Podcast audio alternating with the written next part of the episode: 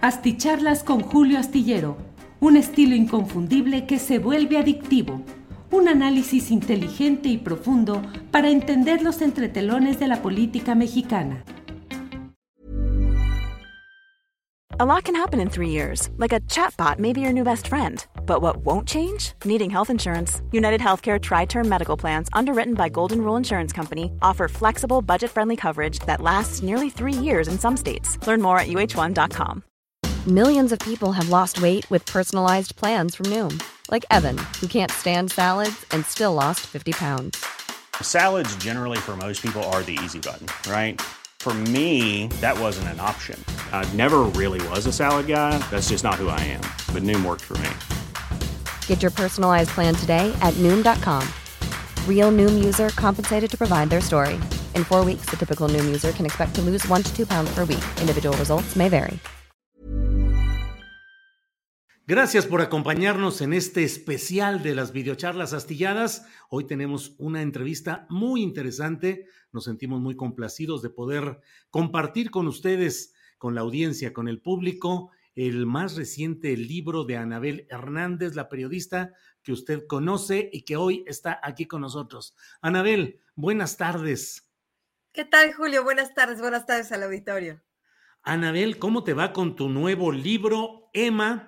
Que ya está distribuido, supongo, en todas las librerías, Emma y las otras señoras del narco. ¿De qué se trata? ¿De qué va este nuevo libro, Anabel? Bueno, Julio, como tú sabes, llevo ya varios, varios lustros investigando a los grupos criminales, a los carteles de la droga en México, pues porque son temas de interés público, dado el problema de inseguridad y de violencia que estas organizaciones criminales generan desde hace varios años. Em, yo a lo largo de todo este tiempo he abordado diferentes aristas de la problemática, ¿no? Porque me parece que para tratar realmente de comprender cómo funcionan, cómo operan estas organizaciones, es como hacer una disectación y estar estar explorando hacia adentro cómo, cómo operan. Hasta el momento yo había hecho investigaciones sobre cómo funciona la corrupción, sobre cómo funciona el tráfico de drogas, eh, las protecciones gubernamentales, lavado de dinero, etcétera, etcétera. Pero ahora realmente eh, lo que decidí es dar como un, un giro a la mesa y explorar y ver el tema de una manera totalmente diferente, de una manera nueva que es ir más allá y entender cómo funcionan las dinámicas criminales dentro de los núcleos familiares, dentro de las relaciones interpersonales en estos clanes del narcotráfico en México. Y es así como ahora hablo de, em, de, las mujeres del narco, de las señoras del narco, partiendo de la historia de Emma Coronel, que tú sabes, la, la, esposa del Chapo Guzmán, que justamente mañana será, se le dictará sentencia allí en Washington. Y bueno, ella me dio una entrevista exclusiva en su momento, fue la primera entrevista que ella dio en toda su historia en el 2000 con una mujer, eh, Diana Espinosa, la esposa de eh, Rafael Caro Quintero, y pude reconstruir muchas de estas, la vida de familiar, eh, de amistades, de fiestas, de intimidad de estas organizaciones criminales, porque es ahí, Julio, es justamente en estos ambientes privados donde realmente está el principal círculo núcleo en estos, estos, estos sistemas. Perdón, se cortó un poquito. Principal círculo núcleo, Anabel. Donde se esparcen, donde crecen, donde se multiplican estos eh, sistemas criminales, que son sus propias familias. Anabel, llegas con este libro en un momento muy peculiar.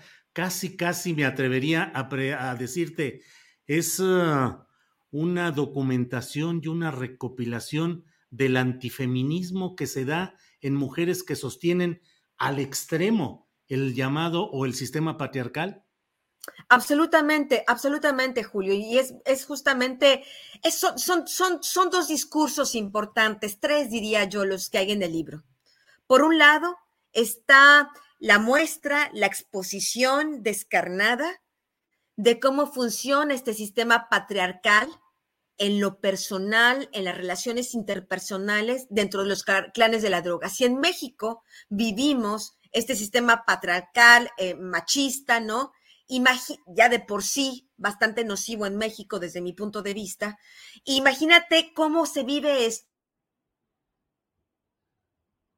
criminales de hombres, pues que son los machos de los machos, ¿no? En toda la extensión de la palabra y con todas las distorsiones que esto conlleva. Y entonces esta investigación lo que me deja ver y lo que deja ver al lector a través de sus páginas son realmente quiénes son estos hombres. Estos hombres son tan potentes, tan super machos, tan, tan como se hacen pasar, o son, simplemente son seres humanos con una gran, gran eh, complejos de inferioridad que tienen que estar contratando mujeres famosas o bellas, así sea la más bella del pueblo, pero esa la quieren ellos, así es el pueblo, el del pueblo más diminuto, esa la quieren ellos, como si eso les diera algún tipo de confianza en sí mismos, tienen que estar consumiendo eh, drogas para poder tener eh, una, una, una, una, vida, por ejemplo, sexual diferente, anormal, porque ni siquiera es que sus cuerpos no están en la edad de tener que,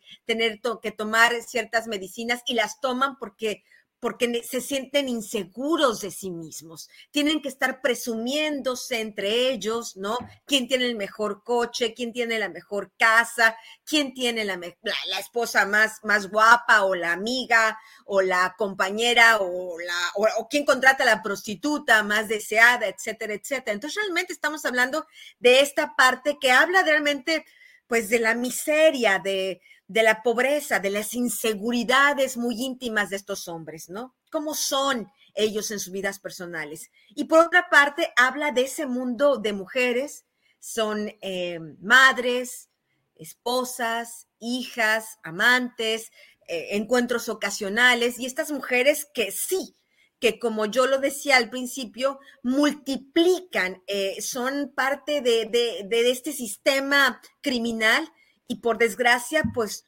lo van extendiendo.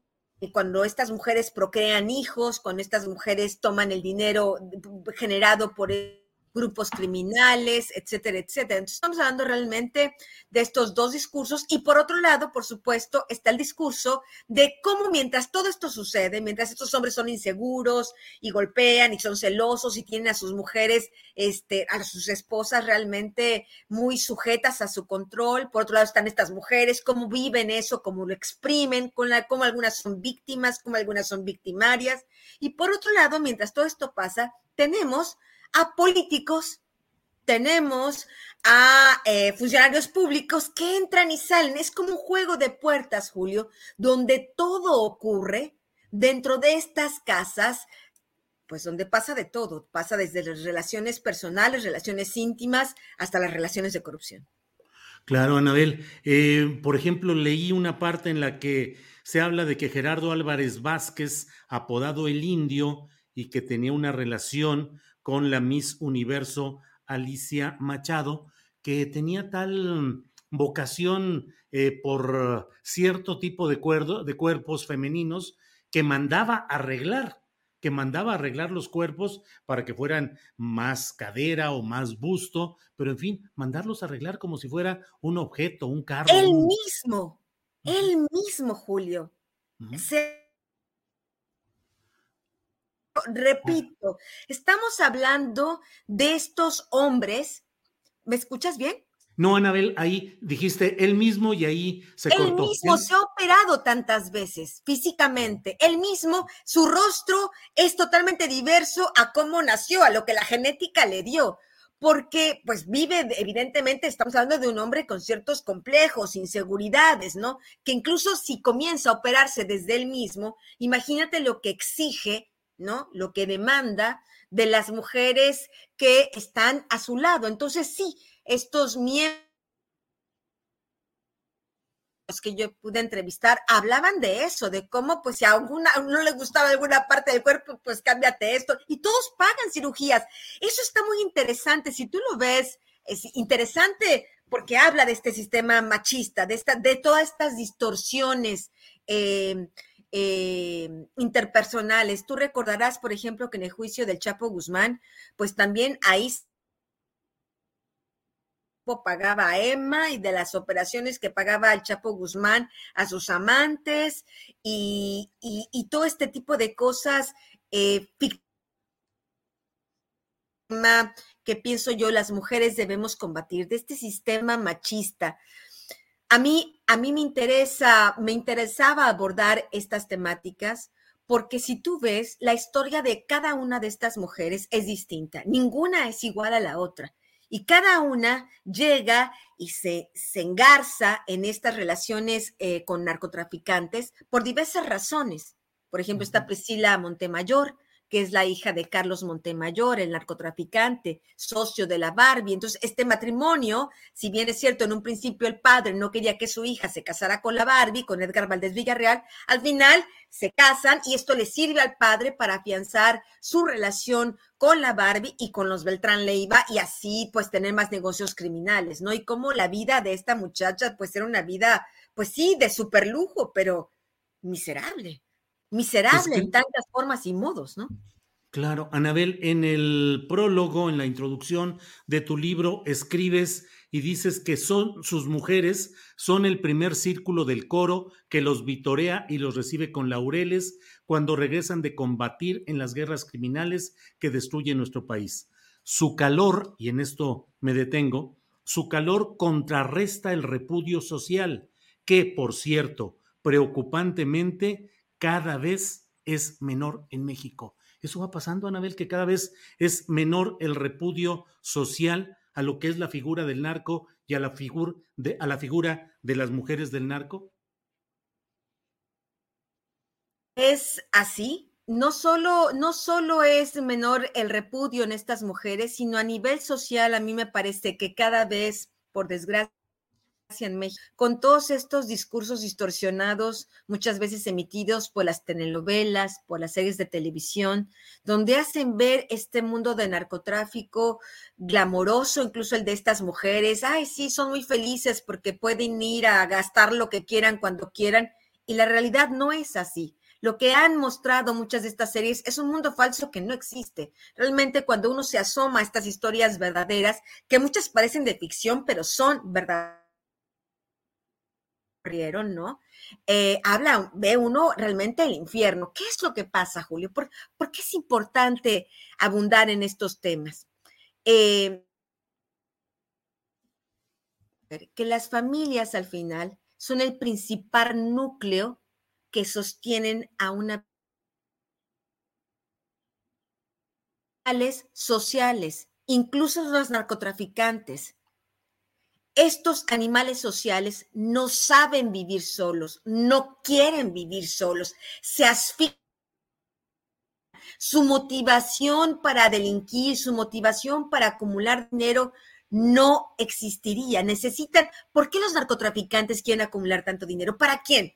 para contarlos en una montaña solo cada billete, cada los millones y millones de dólares que, ganan. No, necesitan, necesitan procrear y, esparcir su especie, necesitan las mujeres, necesitan a sus madres, necesitan a las hijas, necesitan, eh, compran el Ferrari para andar solos en el Ferrari, no, necesitan a los amigos, a los cantantes que van y les llevan les, amenizan las fiestas, a los joyeros que les venden las joyas sin ningún problema, ¿no? A los banqueros, a los funcionarios públicos, ya estas mujeres, porque al final de cuentas son hombres que necesitan, como cualquier ser humano, cierta, cierta aceptación, calor humano, eh, pues llamarlo de alguna manera lo que ellos conciben el amor o incluso gratificaciones sexuales, etcétera, etcétera. Entonces estamos hablando de que son hombres que no saben vivir aislados y que cuando las mujeres se prestan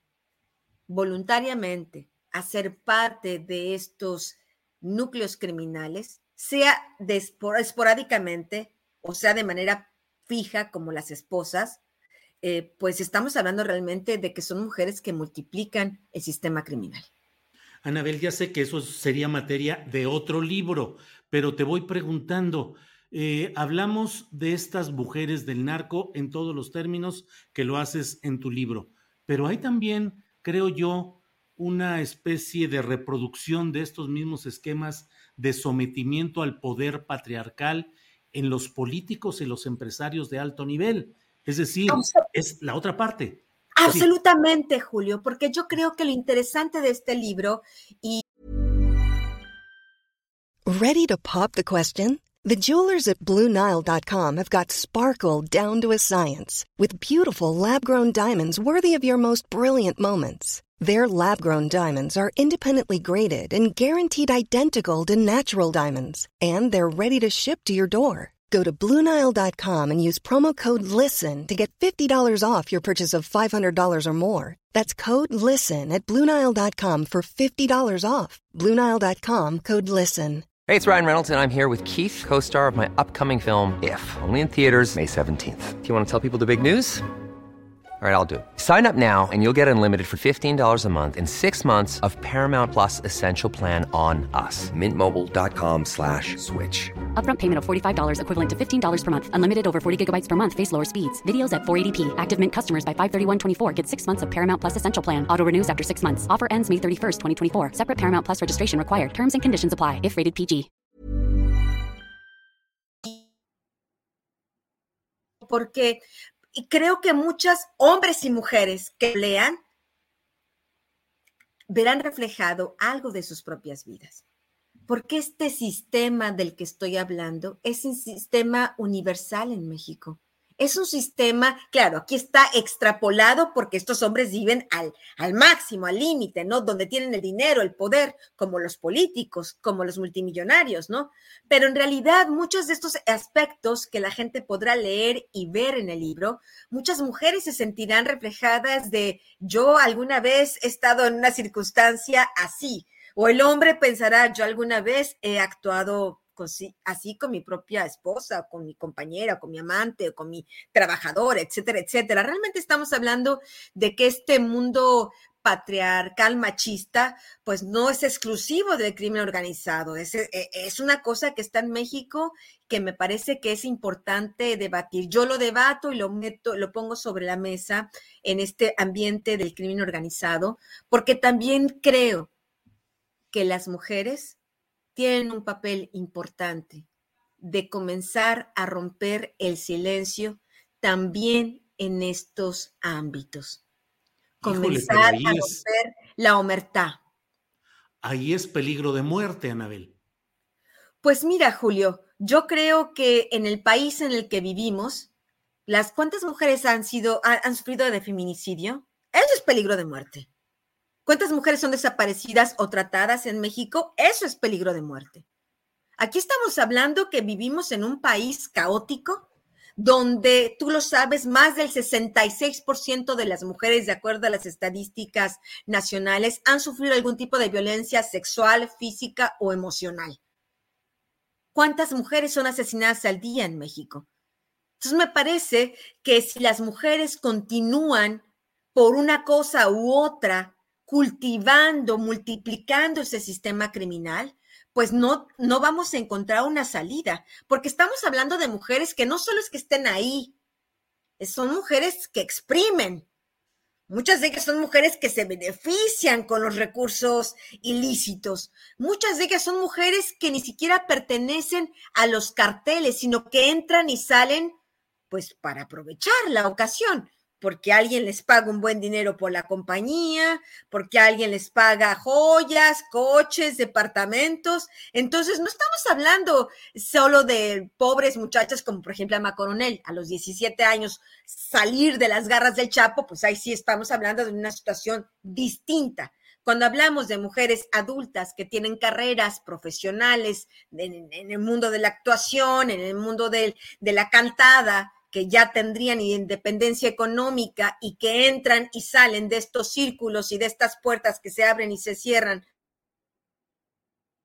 pues es un asunto que, que estas mujeres bien podrían ser las primeras en poner un ejemplo de romper esta, esta verdad, como finalmente, Julio, Y es lo interesante, al menos que yo encuentro en esta investigación, la menos esperada que podría serlo una, una mujer como Emma Coronel. La entrevisté, muchos la entrevistaron después de mí, donde ella mentía, no, yo no sabía nada. Armas, mi marido, no, drogas, ¿a poco era narcotraficante así con sus ojitos abiertos y moviendo la cabeza de un lado a otro cada vez que mentía, ¿no? Yo la, yo la miraba y decía, bueno, esta señora, ¿de verdad cree que engaña a alguien? Y, bueno, en la, mito, en la mitomanía total, ¿no? Mintiendo, ¿no? Mitómana, eh, ocultando lo inocultable, y ya finalmente confesó su culpabilidad de un juez y mañana justamente recibirá una sentencia. Finalmente, Emma es la primera mujer eh, que pertenece a esta cúpula de familias criminales, las esposas de estos eh, grandes capos, grandes me refiero peligrosos, eh, poderosos en México, que rompen la verdad y confiesa su culpabilidad. Emma pudo haber dicho, soy inocente, soy inocente, espera que se fuera el juicio y a ver cómo le iba, ¿no? Pero ella finalmente tomó una decisión. La tomó porque estaba muy enojada con el marido por sus traiciones, porque la habían dejado sin dinero, porque la habían dejado sin la empresa del Chapo, porque, porque no tenía propiedades, eh, por rencor, lo hizo porque va a colaborar con la justicia de Estados Unidos, lo hizo porque no le quedaba más remedio, porque si no se confesaba culpable, la sentencia iba a ser mayor, por cualquier razón que fuera, ella ya rompió la omertad. Tal vez Emma Coronel sea el primer paso para que otras mujeres decidan liberarse de esas cadenas, porque, porque el tema, Julio, es que pues muchas de estas personas, como los políticos, como los presidentes, expresidentes, ¿no? secretarios eh, públicos, piensan que estas cosas, estos contactos con el crimen organizado nunca se van a saber, siempre se van a mantener secretos. Seguramente eso pensó mil veces el propio García Luna o Luis Cárdenas Palomino. Y la verdad es que al final todo termina sabiéndose, al final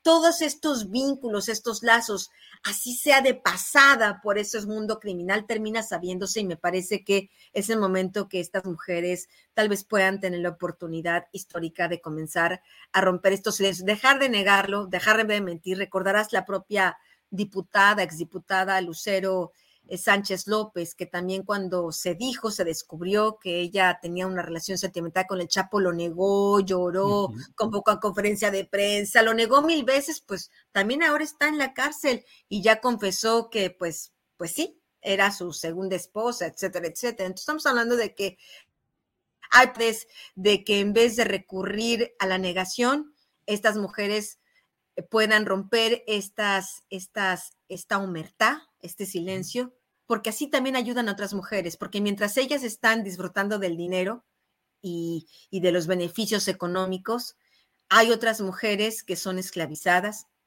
hay otras mujeres, madres, esposas, hijos, hijas que no ven regresar a sus parientes, hay mujeres que lloran a los desaparecidos, a los asesinados, hay mujeres que, sufren feminicidio, hay mujeres que, que tú sabes, son las mujeres las principales víctimas de esta guerra infame entre los carteles de la droga y de esta corrupción. Así que me parece que es una oportunidad para estas mujeres para hacer algo por su género.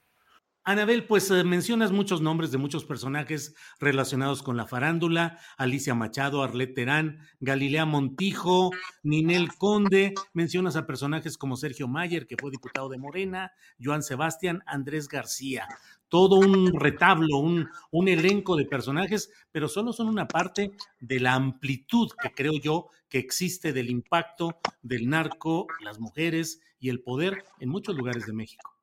Es correcto, Julio. También verás ahí el nombre del expresidente Enrique Peña Nieto. Claro. De el senador, ya no sé si con licencia o sin licencia, Félix Salgado Macedonio, que fue alcalde de Acapulco, cuya hija ahora es gobernadora, ¿no? Cómo entraba y salía de la casa de la Barbie, cómo hay testimonios directos que hablan de él recibiendo sobornos, del el cártel de los Beltrán Leiva. Verás a, pues a diferentes eh, políticos ahí también codeándose con, con, el crimen organizado. Realmente estamos hablando de un, de un fenómeno grave, delicado, donde, donde el mundo ilegal y el mundo legal, pues la diferencia es prácticamente inexistente y donde en México, mientras sigan reproduciéndose estos fenómenos, pues no vamos a llegar a poder solucionar esto, Julio. Yo sí pienso que, que esta perspectiva de ver a los carteles desde adentro es una manera de poder realmente arrojar luz sobre las partes donde todavía hay oscuridad y, bueno, encontrar las maneras, los botones, así como están ahí los botones que impulsan a estas personas, las pulsaciones que los hacen ser criminales y, y no detenerse, pues también ahí mismo están las maneras en cómo puede convertirse de diferentes formas a los carteles de la droga sin recurrir a la violencia, sino con estrategias inteligentes para poder desmantelarlos. Aquí e, en Italia, Julio, y con esto termino, si me permites, o, o, cualquier otra pregunta que tú tengas, pero hay toda en este momento una reflexión, un análisis de qué hacer con estas familias de los clanes mafiosos, por ejemplo, en Sicilia.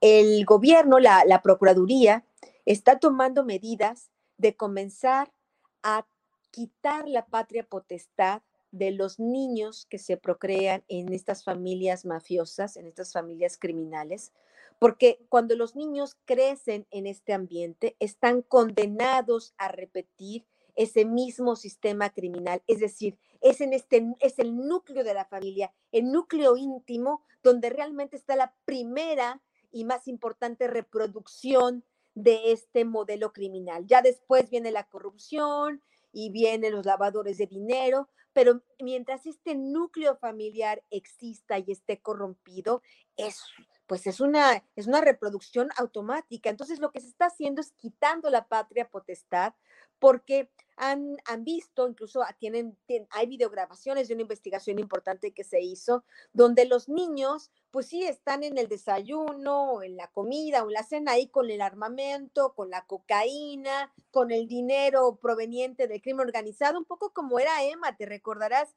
cómo en el juicio se pudo saber cómo Emma Coronel, pues hacía el desayuno con el Chapo, pues mientras él hablaba de los asesinatos y de, lo, de, de, de, a quién había matado, ¿no? O como el propio Chapo Guzmán bromeaba con Emma Coronel en mensajes de que él iba a regalar a su hijita de seis meses una K-47, ¿no? Porque era muy parecida a él. Así él se la llevaba a trabajar. Le, decían esto, ¿no? Y nos parecerá eh, colorido, pero pero realmente es un drama lo que se vive en esas familias. Mientras en México no estemos pensando también cómo ir desbaratando estos núcleos criminales, habrá los chapitos por siempre, porque los chapitos, los hijos del Chapo Guzmán, cuando su padre entró en prisión, eran pequeñísimos, eran menores de edad.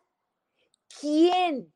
¿Quién multiplicó ¿Quién replicó ese sistema criminal cuando el padre no estaba en casa? Alejandrina Salazar, su madre. Es así como funciona. Y hoy de esos pequeños que se quedaron huérfanos de padre porque su padre se pasó más de siete años en prisión, hoy son sus sucesores. Por eso, ¿qué pasó con Vicente Zambada Niebla? Lo mismo. Nació en esa familia criminal la madre y el núcleo familiar reproduce el sistema y el muchacho se convierte, por supuesto, en el sucesor del padre.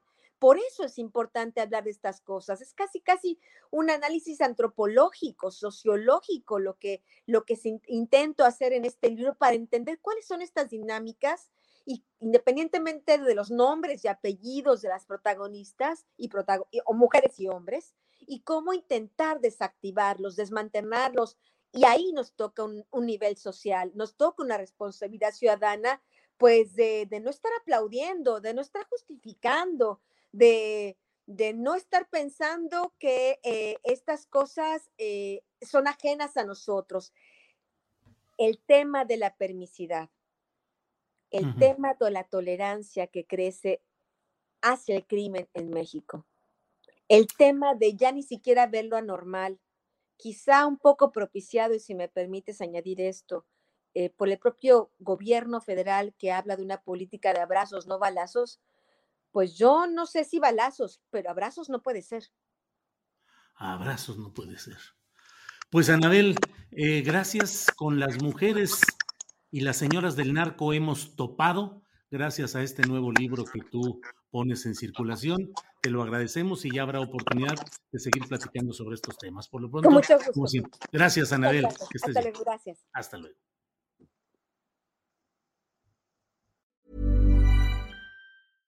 Imagine the softest sheets you've ever felt. Now imagine them getting even softer over time. That's what you'll feel with Bowl and Branch's organic cotton sheets. In a recent customer survey, 96% replied that Bowl and Branch sheets get softer with every wash. Start getting your best night's sleep in these sheets that get softer and softer for years to come. Try their sheets with a 30-night guarantee. Plus, get 15% off your first order at bowlandbranch.com. Code BUTTERY. Exclusions apply. See site for details.